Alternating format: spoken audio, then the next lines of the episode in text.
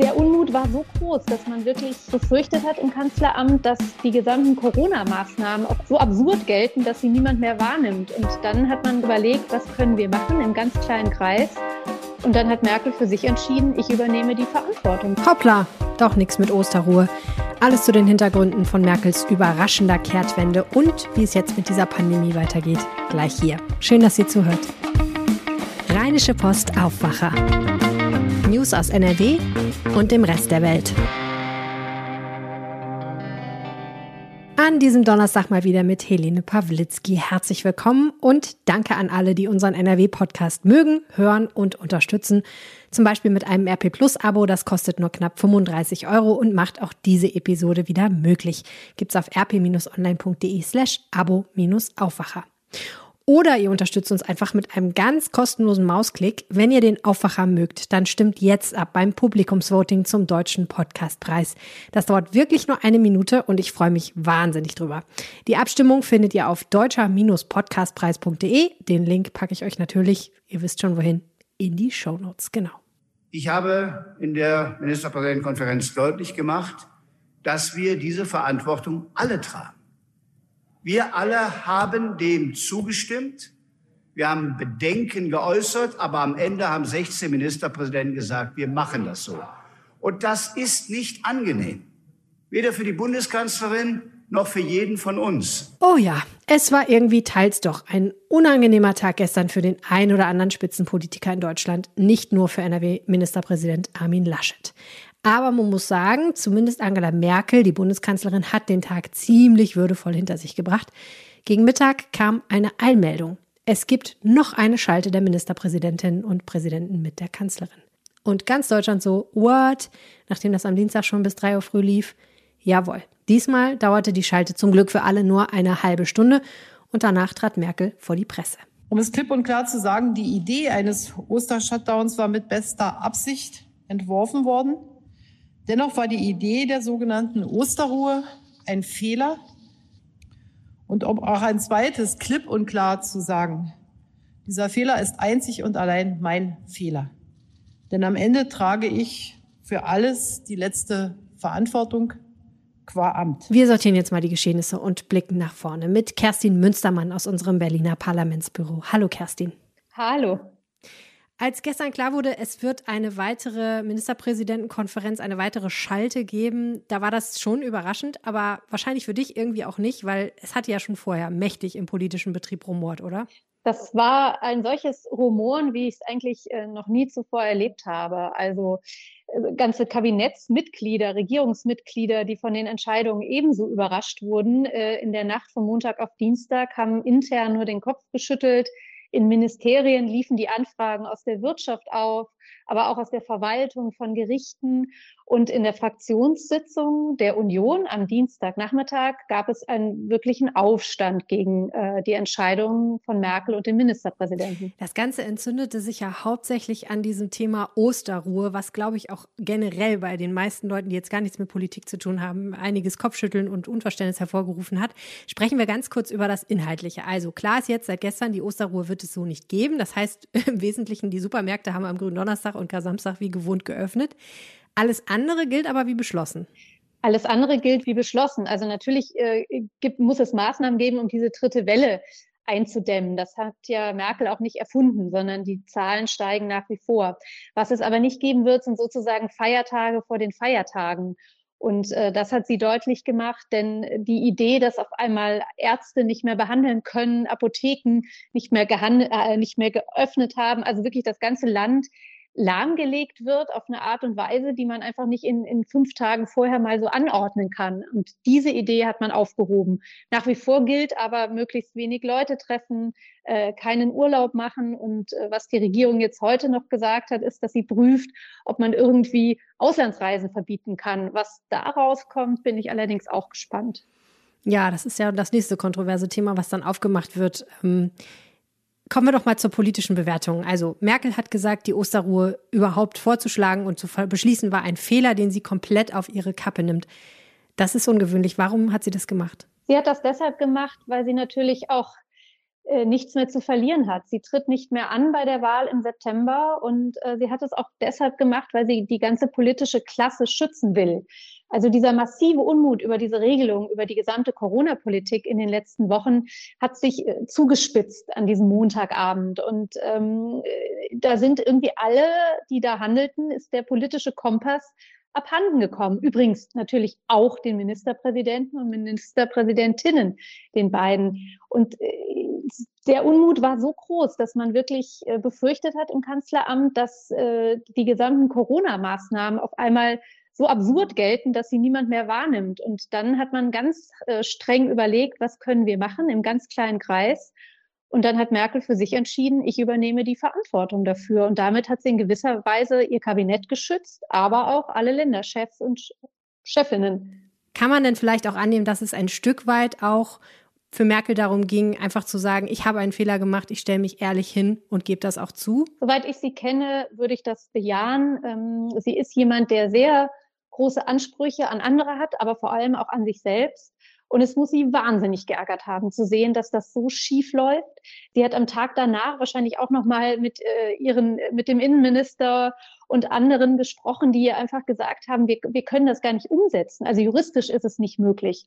Und sich dann hinzustellen und zu sagen, auf gut Deutsch, ich habe Mist gebaut und das nehme ich mal auf meine Kappe, ist ein sehr seltenes Gut in der Politik und das kann man ihr persönlich, wie ich finde, hoch anrechnen. Also mit anderen Worten, es ist ein bisschen von beidem. Es ist politisches Kalkül, aber es ist auch der Versuch, einfach ehrlich mit der Situation umzugehen.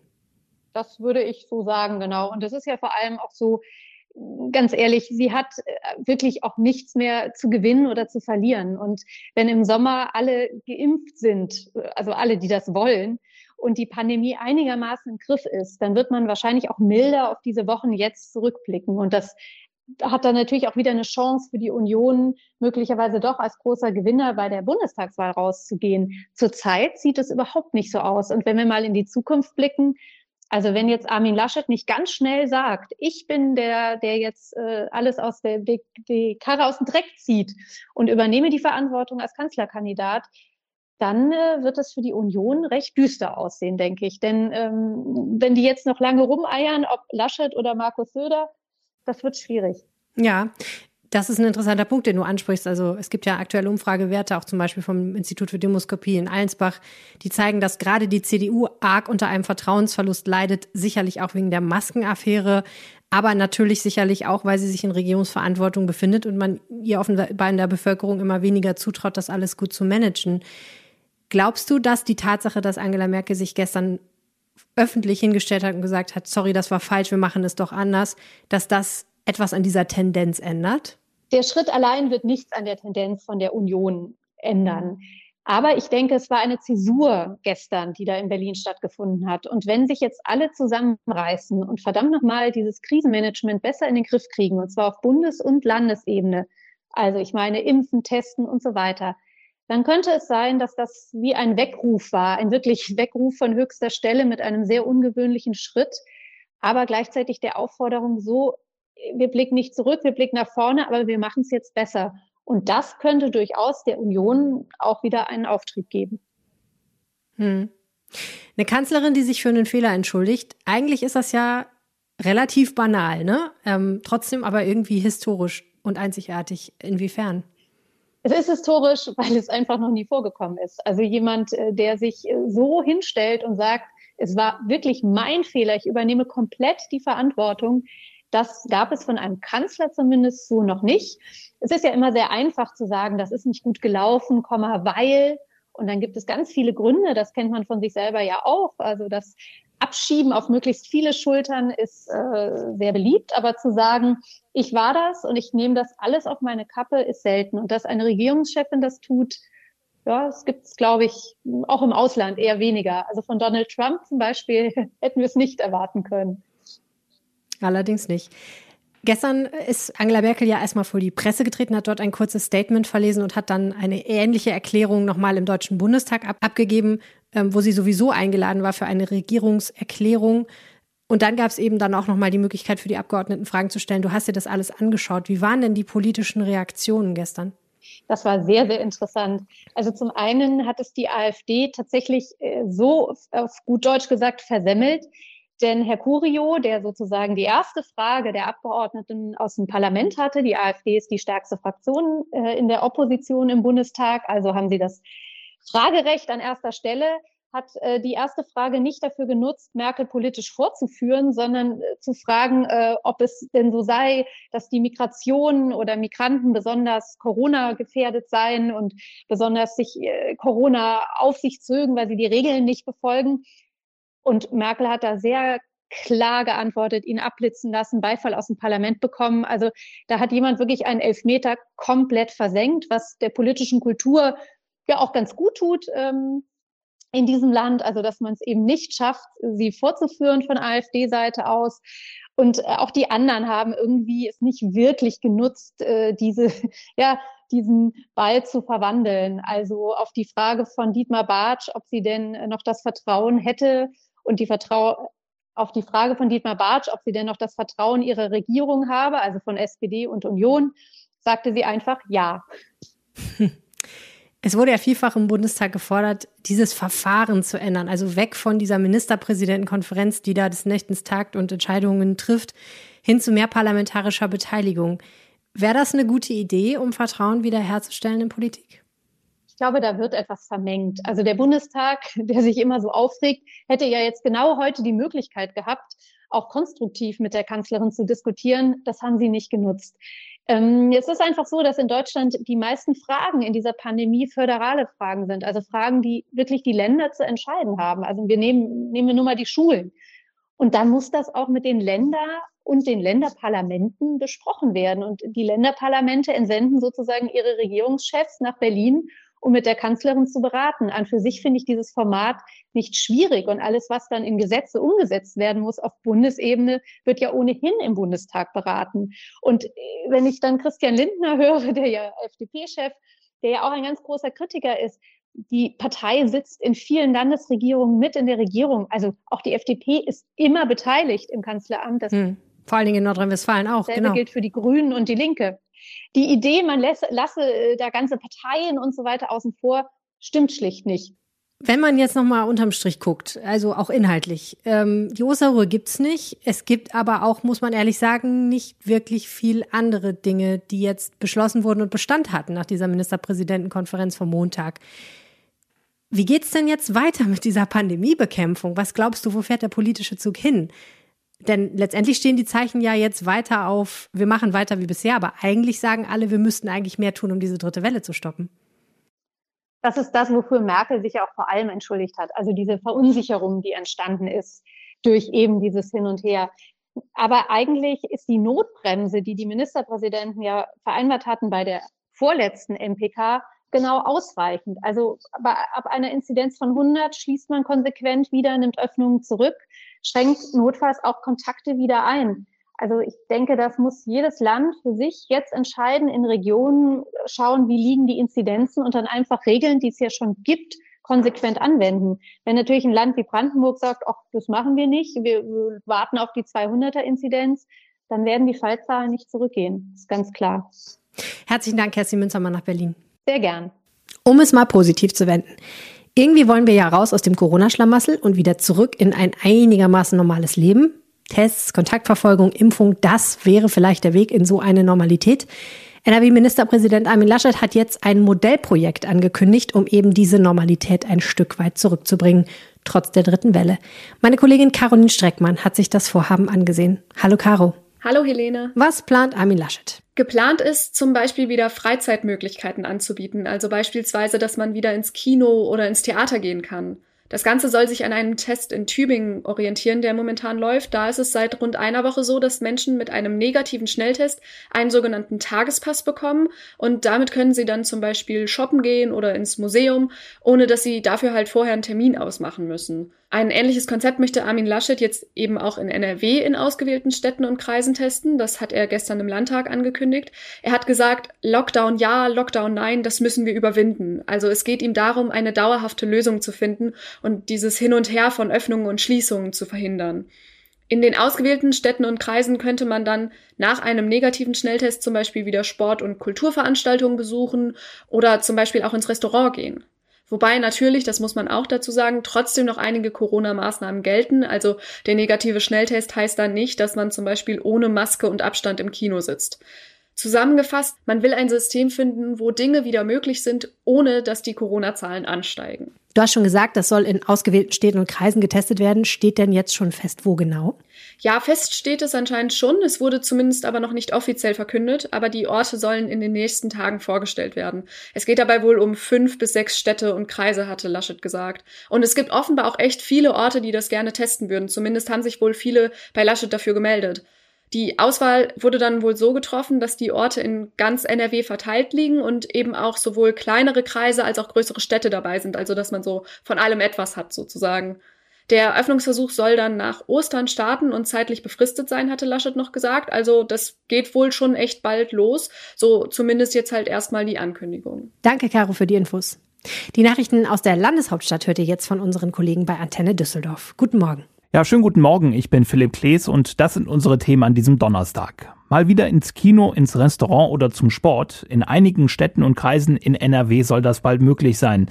Das Land sucht Modellregionen, in denen das Öffnen verschiedener Freizeitbereiche ausprobiert wird. Düsseldorf würde gerne dabei sein. OB Keller bringt die aus seiner Sicht gute Organisation hier in der Stadt als Bewerbungsargument ein. Niedrige Inzidenz und gutes Arbeiten beim Nachverfolgen der Kontakte und auch das Impfzentrum würden zeigen, dass man als Stadtverwaltung in der Pandemie gut aufgestellt sei.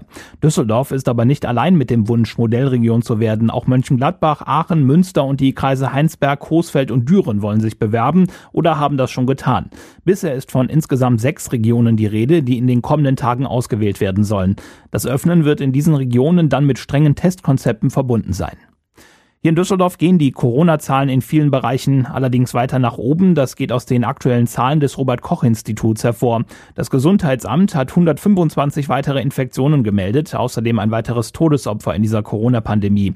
Damit sind seit März vergangenen Jahres 307 Menschen an den Folgen ihrer Infektion gestorben. Auch der wichtige 7-Tage-Wert geht weiter nach oben und liegt heute bei 82,5. Die aktuellen Zahlen stellen wir jeden Tag auch online auf unserer Homepage und auch in unserer Insta-Story.